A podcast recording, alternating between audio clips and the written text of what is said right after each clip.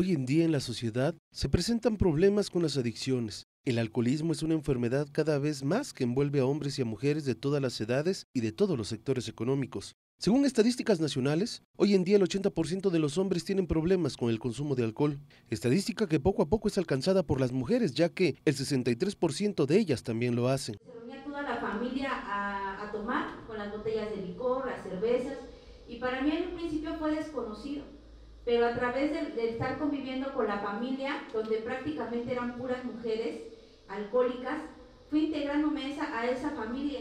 Ahí empecé a conocer el alcoholismo, en esa familia empecé a conocer la drogadicción, porque para esa familia era algo normal. Por la vergüenza no lo hablamos, no lo decimos, no queremos aceptar esa realidad. Para simplemente es llegar a un antro, meterse. Hay más mujeres que hombres. Quienes están dedicados a dar atención a este problema social, como Alcohólicos Anónimos, de cada 10 hombres difícilmente hay una mujer que acude a este grupo, siendo ellas quienes difícilmente aceptan su problema con el alcohol. Es como se refieren los especialistas a este problema del alcohol y las mujeres. Hay una enfermedad o es una enfermedad oculta que a veces pues muchos la desconocemos, ¿no? Como mujer me imagino que es un poquito más difícil aceptar que tienen un problema. El consumo excesivo del alcohol en las mediciones de 2011 estaba en 4%, consumo excesivo de alcohol en la mujer.